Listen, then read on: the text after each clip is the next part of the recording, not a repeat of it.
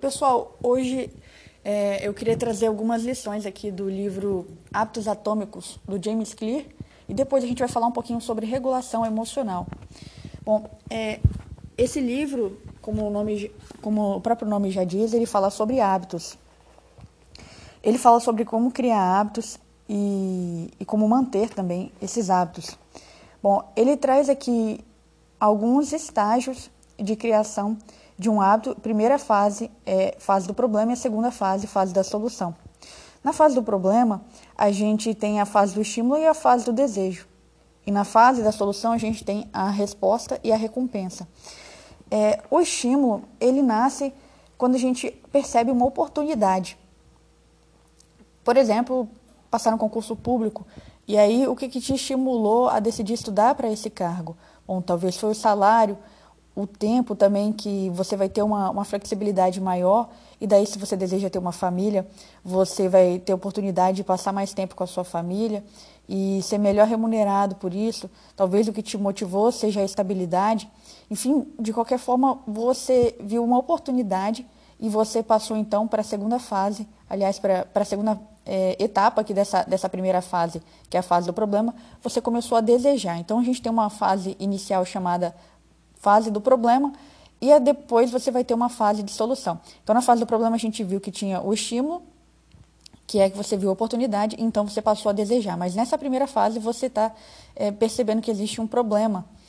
E aí, então, você vai ter que resolver esse problema. Aí você vai para a fase da solução, que você vai dar uma resposta para conseguir chegar naquilo que você está querendo, que é conquistar o seu sonho. E chega na parte final, então, que é a fase da solução, que vai ser a recompensa, que vai ser ganhar aquilo que você que você está tá desejando. Mas quando a gente decide, por que, que a gente decide ter, criar um novo hábito e alcançar um sonho? É, a gente pode, pode usar uma equaçãozinha assim simples para a gente decidir mudar. A gente está insatisfeito com, com a nossa posição atual. É, e essa insatisfação ela é originada da diferença daquilo que, é, que eu quero com aquilo que eu tenho. E também o autor aqui desse livro, ele, ele conceitua felicidade é, como se fosse satisfação, que é a ausência de desejo. É, na verdade, seria o, o, desejo, o desejo da gente estar tá ali equilibrado, né? que é pensando nessa diferença entre o que eu quero e o que eu tenho. Se há uma diferença entre o que eu quero e o que eu tenho, então eu estou insatisfeito e por isso eu tenho um, um sentimento dentro de mim que me motiva à mudança. Então, é isso que vai motivar a gente a conquistar os nossos sonhos.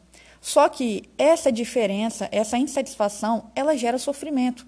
E esse sofrimento é, é natural, é natural com, com, a, com quem está querendo algo que não tem. É, a gente, a gente colocou determinadas expectativas, quer atingir determinado objetivo, mas é, até chegar lá, a gente vai ter que conviver com essa insatisfação. E isso não é confortável. Mas, ao mesmo tempo, o que impulsiona o progresso da humanidade, seja em qualquer, em qualquer área, tecnologia, é, saúde, é sempre o sofrimento. É, se você não está satisfeito com essa situação que você está, você vai usar isso como energia para chegar lá onde você quer. Daí tem um ponto também que eu achei bem interessante, é, que ele fala sobre nossas expectativas determinam a nossa satisfação. Se você tem uma expectativa, ele dá até um exemplo em dinheiro aqui, ó, se você espera receber 10 reais e ganha 100, aí você se sente muito bem. Agora, se você tem uma expectativa de, de receber 100 reais e você ganha 10, você fica desapontado. Mas de qualquer maneira você ganhou, né? Você ganhou é, um dinheiro, só que você não ganhou aquilo do jeito que você gostaria. E às vezes acontece com a gente, a gente estabelece determinadas metas e a gente tem uma expectativa de que as coisas vão acontecer daquela forma. Mas se a gente está começando é, em determinado sonho e, e, e, querer conquistar, por exemplo, né, no caso do concurso público, às vezes a gente não tem um bom parâmetro para para a gente conseguir julgar qual, qual, qual, vai ser as etapas que a gente vai alcançar, né? No come... Eu falo por mim, é, eu tive expectativas irreais para mim no começo e isso me deixou muito desmotivada, me deixou muito triste. Mas era simplesmente uma falta de experiência. E daí ele fala também uma parte sobre isso que eu achei bastante interessante, que ele fala que a esperança declina com a experiência e é substituída pela aceitação. Ó, na primeira vez que surge uma oportunidade, a gente tem uma esperança de que pode ser realizada. A gente tem uma expectativa, um desejo baseado exclusivamente na promessa. Aí, já quando a gente já tem um pouco mais de experiência, essa expectativa vai ser fundamentada na realidade. Daí a gente começa a entender como que esse processo funciona e a esperança gradualmente vai ser substituída por uma previsão mais precisa e pela aceitação do resultado provável. Então, é isso que eu, que eu percebo que está acontecendo comigo. É, eu, eu, eu, fiquei perdida, bastante perdida no, no, no, começo dos meus estudos e boa parte dos meus estudos eu fiquei perdida porque eu não tinha uma noção real do processo ali. Mas aí eu fui tendo experiência, eu fui entendendo que o negócio era muito mais complicado do que, do que eu imaginava e, e daí, depois de um tempo, é, eu, eu, comecei a buscar soluções para resolver aquilo, né? O sofrimento gerou uma mudança em mim. Então, às vezes, a gente acha que a ansiedade, que, que o sofrimento é algo ruim. Mas, na verdade, se a gente não, não tiver insatisfeito, se a gente não tiver esse sofrimento, a gente não, não dá um passo para uma mudança. E, e, aí a gente nunca vai conseguir sair daquele estado que a gente está, porque qual é o nosso objetivo? A gente tem uma diferença entre o que a gente quer e o que a gente tem. Se a gente quer chegar do outro lado, se a gente quer conquistar o nosso sonho, a gente vai ter que passar por esse estágio de sofrimento. E, e com esse sofrimento, a gente vai ter a motivação para mudar. E não quer dizer que é, em determinado momento a gente esteja fazendo tudo certinho e a gente necessariamente vai alcançar aquilo dali rápido. Às vezes não, mas a gente precisa de buscar parâmetros para a gente é, ter uma, uma expectativa mais real. Né? E com a experiência a gente vai conseguindo isso. Ele até traz uma, uma frase de Aristóteles é, a juventude é facilmente enganada porque é rápida em ter esperança. Então, é, no começo a gente não tem experiência para fundamentar nossa expectativa. No começo tudo que a gente tem é esperança. Então a gente, a gente é, tem muita chance de, de não conseguir realmente prever o que, que vai acontecer nesse caminho. Mas é, é, é com o passar do tempo, a nossa experiência, a gente vai percebendo que é muito melhor a gente é, ter metas reais, que isso continua isso impulsiona a gente a, a passar por esse, por esse estágio de evolução, de amadurecimento, de uma maneira um pouco mais, mais agradável, com um pouco menos de dor, né? Porque vai ter sofrimento, porque a gente vai tá, a gente está num estado de insatisfação, a gente não tem aquilo que a gente que a gente deseja, mas se a gente consegue criar pequenas metas e alcançando uma a uma, a gente consegue ter pequenos momentos e picos de felicidade durante esse caminho. E é por isso que a gente ouve muitas pessoas falando que não querem nem criar expectativas, porque é, quando você cria uma expectativa e aquilo não se concretiza, isso vai gerar um sofrimento.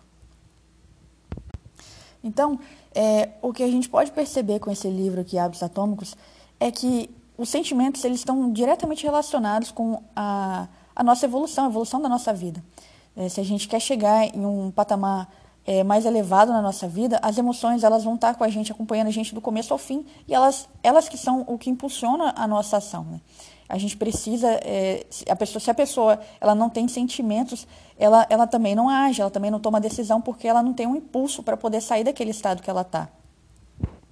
Então, é, resumindo aqui, ele traz o, os estágios para a criação de, de um hábito, estímulo, desejo, que o desejo tem relação com o sentimento, aí você vai ter uma resposta para isso.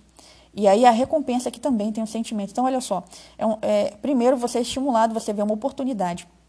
Depois você passa a desejar aquilo, né? Porque agora você tem uma diferença entre o que você tem e o que você quer. Então o sentimento vai te impulsionar e aí você vai responder, né? Aí você vai ter uma atitude e depois que você teve essa atitude, você vai chegar no estágio final de, de uma recompensa que você vai se sentir feliz e você vai ter prazer de ter alcançado aquilo que você queria. Então, pessoal, depois da gente é, aprender tudo isso daí, da gente colocar isso tudo na nossa mente sobre essa questão do sofrimento e é, dessa diferença entre o que a gente quer e o que a gente tem, como que isso gera um sofrimento na gente, vamos conversar um pouquinho sobre autorregulação emocional e a gente vai usar o livro do, do Ramon Cossenza, Neurociência e Mindfulness, para gente, a gente conseguir aprender um pouquinho mais sobre regulação emocional, porque, dado que a gente está nesse, nesse estágio que a gente é, tem uma diferença, né, tem uma lacuna entre o que a gente quer e o que a gente tem, isso gera um sofrimento. Como é que a gente pode passar é, por esse estágio de sofrimento de uma maneira melhor? É, como que a gente consegue se adaptar a essa situação? Então, ele traz para a gente um acrônimo chamado RAIN, que é reconhecer, aceitar, investigar e não, não se identificar. Bom, quando, gente, quando ele fala do reconhecimento, ele fala que esse é o primeiro passo, mas muitas vezes a gente não percebe com clareza quando que está começando esse processo emocional se instalar na nossa vida. Né? É a questão de estar no piloto automático. é, talvez você comece a se sentir é, ansioso ou é, sem esperança, você não consegue nem perceber que está começando. Então, você tem que é, reconhecer a primeira fase. Se você não consegue reconhecer esse estado que você está, você não consegue é, tratar. Né? Então, quanto antes você consegue reconhecer, melhor vai ser para você conseguir, conseguir é, resolver essa situação. Né? Não que você vai deixar de sentir, mas você não vai dar uma resposta automática ruim a esse sentimento. Aí você vai ter uma chance maior de conseguir regular. E a aceitação é, é, simplesmente não julgar, não, não rejeitar e não tentar controlar ou fugir da situação. Dizer que não quer, que não gosta. Né? Por exemplo, agora é, tá com bastante oportunidade aí de, de concurso na área fiscal. Saiu receita, saiu. É, o, aliás, ainda não saiu o edital, né? mas a gente já tem banca aí para ser definida e, e, e, o negócio vai, vai, vai andar mesmo. Minas já está com banca definida, é um concurso que eu quero. E, e depois que, que definiu a banca de Minas, eu estou tendo, tô tendo um pouco mais de ansiedade, estou tendo que lidar um pouquinho mais com isso, um, um pouco mais de dificuldade para dormir. E, e, faz parte, eu estou empolgada, eu estou feliz com essas oportunidades, né? Isso faz parte do processo. Não adianta eu, eu julgar a mim mesma e dizer, não, você não deveria estar ansiosa, você não, não deveria estar tendo dificuldade é, para dormir. O que, que, eu posso fazer? Eu tenho que aceitar, é, é a situação. Eu estou muito feliz, eu estou empolgada e eu vejo que tem bastante coisa para estudar, mas eu tenho, eu tenho é, uma expectativa boa porque eu já tenho uma boa base e eu aprendi a estudar agora, enfim, isso a, é, me deixa bastante empolgada e ao mesmo tempo tem a parte boa e tem a parte ruim, né? Que é ficar é, ter que lidar um pouquinho com essa ansiedade aí. Mas eu tô aqui, tô aqui lendo esses livrinhos, tô aqui aprendendo a, a, a, regular o emocional, porque o que eu aprendi nesse tempo de estudo para concurso é que a gente tem que caminhar com a parte técnica e com a parte emocional juntos, né? Não adianta a gente ser, ser fera nos assuntos lá e daí quando chegar em, em pós-edital, o nosso emocional fica um lixo e, igual aconteceu várias vezes comigo, ter insônia, não conseguir dormir e cair o rendimento, e daí você é derrubado, não é nem pela falta de conhecimento, você é derrubado pela parte emocional. E também o emocional sozinho não vai te fazer passar no concurso, né? Então tem que caminhar os dois juntos, você tem que estar estudando, só que ao mesmo tempo você também tem que aprender o um processo de regulação das suas emoções. Então, a gente já viu sobre reconhecer, que era o primeiro passo, você tem que saber o que está acontecendo com você. Se você não percebe o que está acontecendo com você, você não consegue regular suas emoções. Segundo passo é aceitar, não julgar, não rejeitar, não dá para controlar, né? Então, você tem que entender que é um processo transitório, vai passar e, e, faz parte. Agora, se você tentar brigar com você mesmo porque você está se sentindo de determinada maneira, isso vai demorar muito mais para passar e nem vai passar, isso vai escalar, vai ficar muito maior. Então, a gente já viu reconhecer, aceitar, agora vamos para investigar. Investigar não significa pensar na situação, analisar suas causas ou desdobramentos. Aqui você vai focar a atenção no próprio corpo, procurando perceber com gentileza os sentimentos e as sensações provocadas por aquela emoção. Você vai descobrir como que ela se manifesta. O que está acontecendo comigo agora? Então, é a questão da atenção plena, né? Você vai conseguir perceber com mais nitidez o processo emocional que está desenrolando no seu corpo. Porque a gente não pensa só com a nossa cabeça, a gente pensa com o corpo inteiro. Loucura isso, né? Mas eu, quando a gente está tá pensando em alguma coisa, quando a gente está sentindo alguma coisa, é o nosso corpo inteiro que está funcionando. Eu, por exemplo, quando eu estou ansiosa, a minha barriga começa a doer. E, e, eu começo a sentir ali a barriga e, e um estado assim de alerta, né? E aí tem a ver com, com, com a ansiedade. E eu consigo perceber esses sinais no corpo.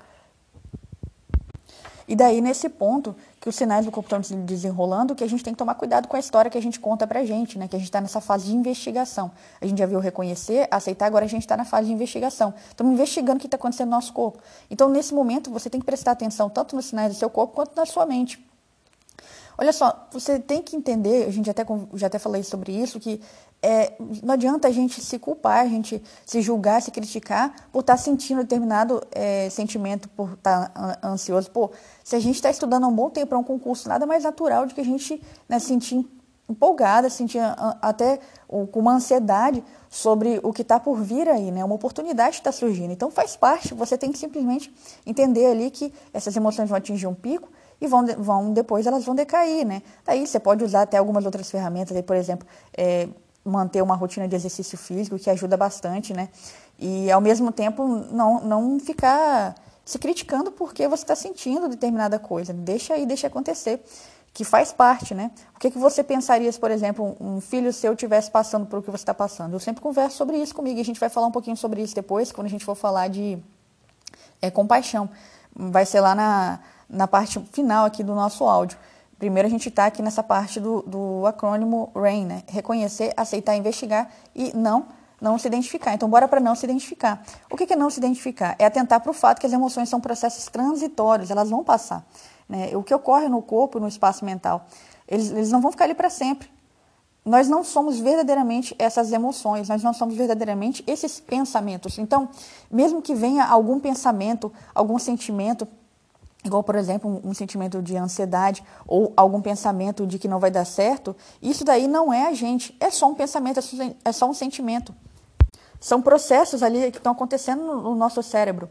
Então a gente não pode se identificar com isso e dizer que determinado pensamento é a gente, porque tá, tá ali, né? Essa, essa ansiedade está aqui, eu sou, eu sou ansiosa, eu sou isso. Não. A gente não pode se identificar com isso, a gente tem que entender que isso é um processo transitório. E daí a gente vai para uma fase também é, muito importante, que é a fase de você é, ter compaixão. Vamos falar um pouquinho sobre isso agora. Bom, é, essa compaixão, vamos falar uma, uma compaixão voltada para si mesmo, que é a autocompaixão. A autocompaixão, ela tem três elementos básicos, a gentileza, a humanidade em comum e a atenção plena.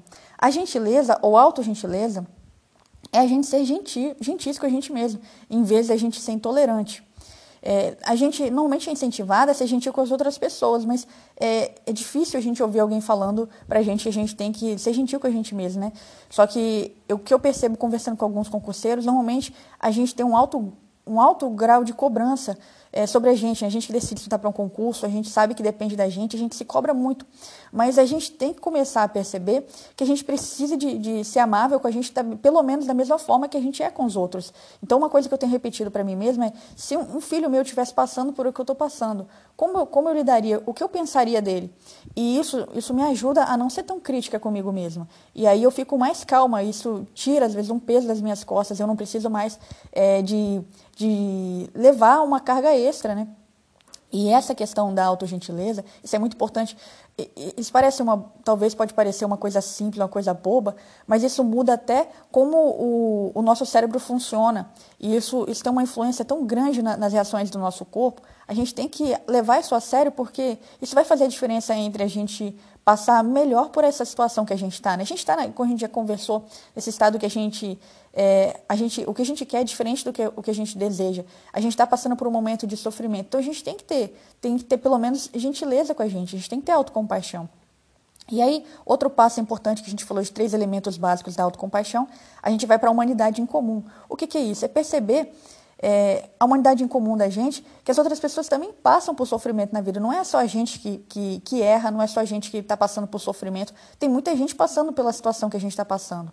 Isso faz a gente perceber que a gente não é imperfeito sozinho. Todo mundo, todo mundo está tá, tá lutando para sair desse estado, né, que é um estado de está é, tá buscando algo além do que é, do que tem. A gente quer se transformar em uma pessoa melhor, a gente quer chegar lá e alcançar e conquistar os nossos sonhos.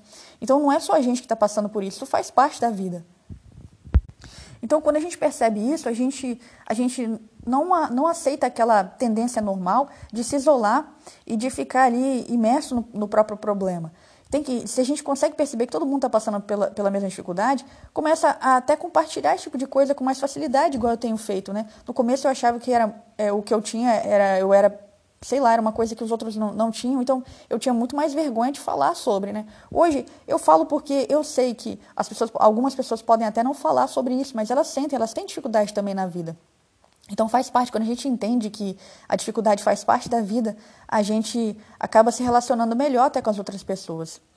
E aí, é, o ponto final, o elemento, o elemento final aqui dos elementos básicos da autocompaixão, a gente tem a atenção plena, né, que, que faz a gente ter uma consciência sobre os nossos pensamentos e sentimentos negativos. E a gente reconhece que eles são apenas eventos mentais e a gente não precisa se identificar automaticamente com eles. E isso possibilita que a gente consiga abordar essa situação com mais equilíbrio. Bom, eu acho que para finalizar, eu queria, eu queria é, falar o, o autor de trás que ele acha muito importante fazer uma diferenciação entre autoestima e autocompaixão. A autoestima é impulsionada pelo sentimento de, de, se considerar melhor do que aqueles que nos rodeiam. É, e a gente se sente mal quando verifica que isso eventualmente não acontece. A autocompaixão é diferente. Ela leva a gente a reconhecer que nós somos seres humanos como todos os outros e por isso a gente está sujeito a altos e baixos. Então, ela é uma forma é, da gente se relacionar melhor com a gente mesmo e nos sustenta também com os nossos relacionamentos, né? Ela faz a gente se relacionar melhor com as outras pessoas e, e a autocompaixão também sustenta a gente naqueles momentos que a gente está em derrota. Quer dizer, porque se você está simplesmente impulsionado pela autoestima, quando você cair, como é que você vai se levantar? Mas se você entende é, que precisa de autocompaixão, você percebe que você é um ser humano sujeito a falhas. E aí você consegue ter força para se levantar. Então, se a gente aplicar a autocompaixão, a gente deixa de avaliar a gente mesmo o tempo todo. A gente não precisa de se comparar para ser superior ou inferior a ninguém. A gente não precisa de agir na defensiva. A gente não precisa de ficar preocupado com o que os outros estão pensando. A gente também não precisa agir de forma agressiva quando as pessoas nos contrariam. Então, é, ele traz também para a gente aqui que a autocompaixão ela alivia a ansiedade, alivia a depressão, ajuda nas situações difíceis. E daí, é, ele traz aqui que a autocompaixão também é, às vezes algumas pessoas têm dificuldade para aceitar a autocompaixão porque elas acham que elas vão ficar preguiçosas, né? elas vão ser autocomplacentes e vão parar de perseguir os objetivos. Mas, na verdade, ela, é, quando a gente tem uma autocompaixão, a gente fica mais à vontade para perseguir as nossas metas. Porque a gente não tem tanto medo de falhar. Porque a gente sabe que a gente pode contar permanentemente com o nosso próprio apoio. A gente não vai ter aquela autocrítica ferrenha ali em cima, né? É, e isso dá para a gente resiliência, ajuda a gente a tentar de novo. E a gente não desiste. Outro dia eu li uma frase que eu achei bem interessante do pessoal do. Como é que é o nome, gente? É, Eureka. É, eles, eles colocaram lá uma frase: se você está cansado, não desista. É, descanse. e é isso aí, faz parte do caminho. Às vezes a gente fica cansado, a gente, a gente tem dificuldade e todo mundo passa por isso. Então, é, a autocompaixão vai ajudar a gente a se manter nesse caminho e ajuda a gente a regular as nossas emoções.